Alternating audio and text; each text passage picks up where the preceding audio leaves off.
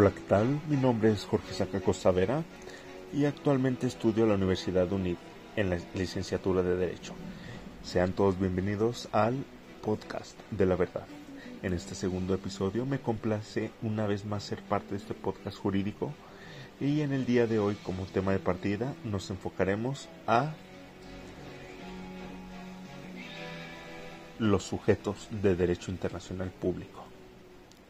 Para entender de manera resumida y precisa este subtema de derecho, iniciaremos con dos preguntas, pero antes una breve introducción de la subjetividad internacional como procedimiento de atribución de derecho y obligaciones dentro de un ordenamiento o marco jurídico determinado. ¿Qué es un sujeto o sujetos del derecho? ¿Quiénes son los participantes del derecho internacional público? Comenzaremos con ¿qué es un sujeto del derecho? Son entidades con derechos y obligaciones que son llevadas a efecto por el derecho internacional. En estas entidades emanan características, elementos y atributos propios del sistema. Cuando decimos atributos nos referimos a aquellos propios de un sujeto como capacidad de justractum, jus legationi y locus standi ante los tribunales internacionales. Es el sujeto del derecho internacional quien sufre directamente responsabilidad por una conducta incompatible con la norma y aquel que tiene legitimación directa para reclamar con toda la violación de la norma. ¿Quiénes son los participantes del derecho internacional público? Los estados como sujeto pasivo del derecho internacional, las organizaciones internacionales, la comunidad beligerantes, los movimientos de liberación nacional y el individuo que es la persona que recibe derechos y obligaciones. De hecho, el sujeto está caracterizado como atípico y no se le consideraba sujeto del derecho internacional público. El Estado es el primer sujeto del derecho internacional, sujeto por excelencia y posteriormente surgen las organizaciones u organismos internacionales.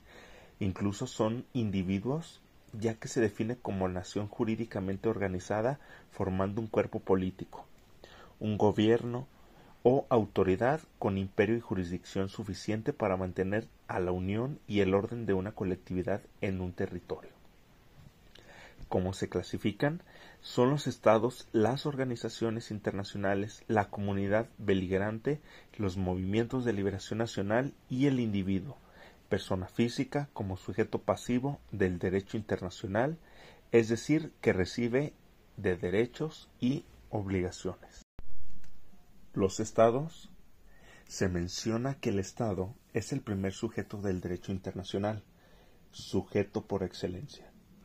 Después surgirían las organizaciones u organismos internacionales, incluso los individuos.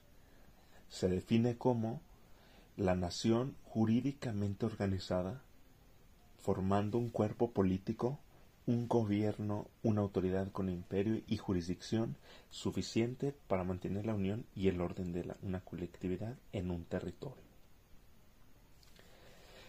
Los elementos del Estado son, número uno, territorio que abarca el territorio continental, aguas interiores, bahías y golfos, mar territorial y espacio aéreo. Número 2. Población. Comprende todos los habitantes, incluso los extranjeros. Para el derecho internacional es irrelevante la relación nación-población, porque en un mismo estado puede coexistir varias naciones. Número 3. Gobierno. Para el derecho internacional es, relevante la estructura que adopte un gobierno.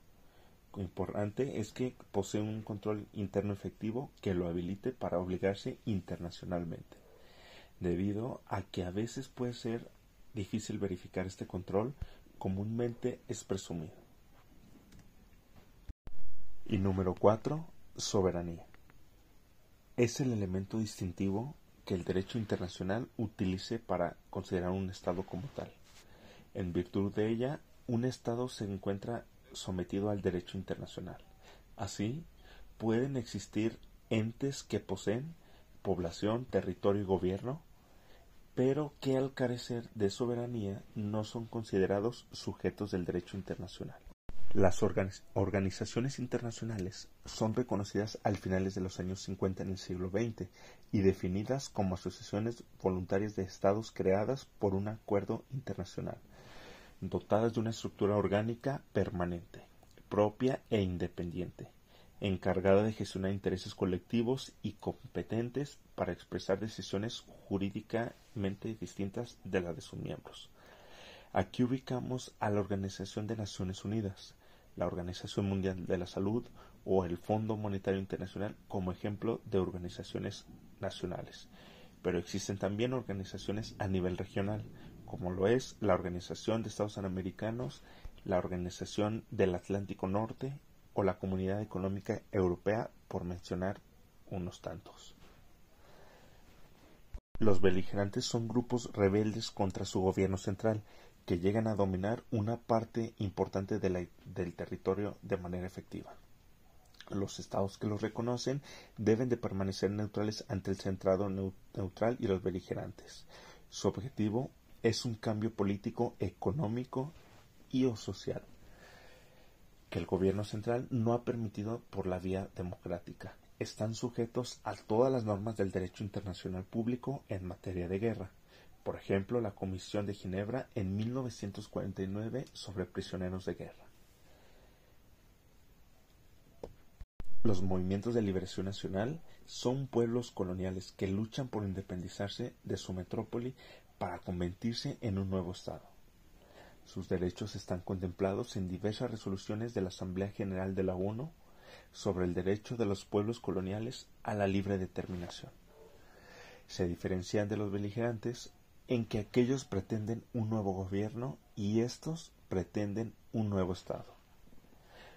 Los órganos con los que cuentan los estados para despachar desde adentro de su territorio y actuar a nivel internacional se conocen como órganos centrales o nacionales. Estos órganos están facultados para celebrar tratados y acuerdos válidos jurídicamente y se conforman por el jefe de Estado y el ministro de Asuntos Exteriores. Hay otros órganos que se encargan de despachar desde otro Estado, se rigen por los tratados internacionales y el derecho internacional. Estos órganos se conocen como órganos exteriores o internacionales y se conforman por los agentes diplomáticos embajadores. El personal para diplomáticos es embajadores en organizaciones internacionales y agentes consulares. El otro sujeto atípico del derecho público internacional es el individuo. Existen varias teorías para justificar la inclusión dentro del derecho internacional público a la figura del individuo o persona. Las comentaremos. Por ejemplo, en la primera teoría es la positivista. En esta se niega al individuo a la calidad del sujeto internacional público porque considera que la comunidad internacional está formada solo por estados y estos son los únicos creadores y destinatarios de la norma jurídica internacional. La segunda teoría es la realista, que considera que el único sujeto del derecho internacional es el individuo, porque el Estado es solo una institución artificial, un medio creado por el hombre para conseguir sus fines Consecuentemente, la comunidad internacional no puede estar formada por entidades abstractas e irreales. La tercera teoría es la ecléctica. En esta se afirma que son los estados los plenos sujetos del derecho internacional público, pero los individuos pueden tener en diferentes ocasiones la calidad de sujetos y ser destinatarios de ciertas normas jurídicas internacionales. Existe una una creciente participación directa de los individuos en los procedimientos jurídicos jurisdiccionales, por ejemplo, en la Corte Internacional de Empresas, la Corte de Justicia Centroamericana, los tribunales arbitrales mixtos, el Tribunal Administrativo de la ONU, la Corte de Justicia de las Comunidades Europeas y la Comisión Europea de Derechos del Hombre. Ahora bien, luego del estudio realizado en este documento, se procedió a explicar la personalidad internacional de otros sujetos, en donde junto a los estados y las organizaciones se mencionó a los pueblos, a entidades de actividad religiosa como la Santa Sede, el Vaticano, la Soberana Orden de Malta, los beligrantes, los movimientos de liberación nacional, las personas privadas, los sujetos vinculados a la actividad esencial, ya que en estos se puede ver una subjetividad jurídica internacional, aunque restringida, en el plano de la capacidad al ejercicio de algunos derechos específicos como a las obligaciones correlativas a los derechos en la actualidad. Esto nos lleva a ver la capacidad del actuar del individuo ante órganos internacionales cuando hay un acto ilícito internacional de un Estado en perjuicio de un individuo que no tiene su nacionalidad.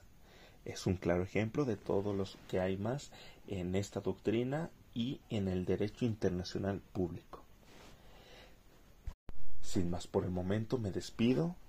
Espero les haya gustado este podcast, el podcast de la verdad y como podcast jurídico educativo para todos ustedes. Me despido. Que tengan un excelente día.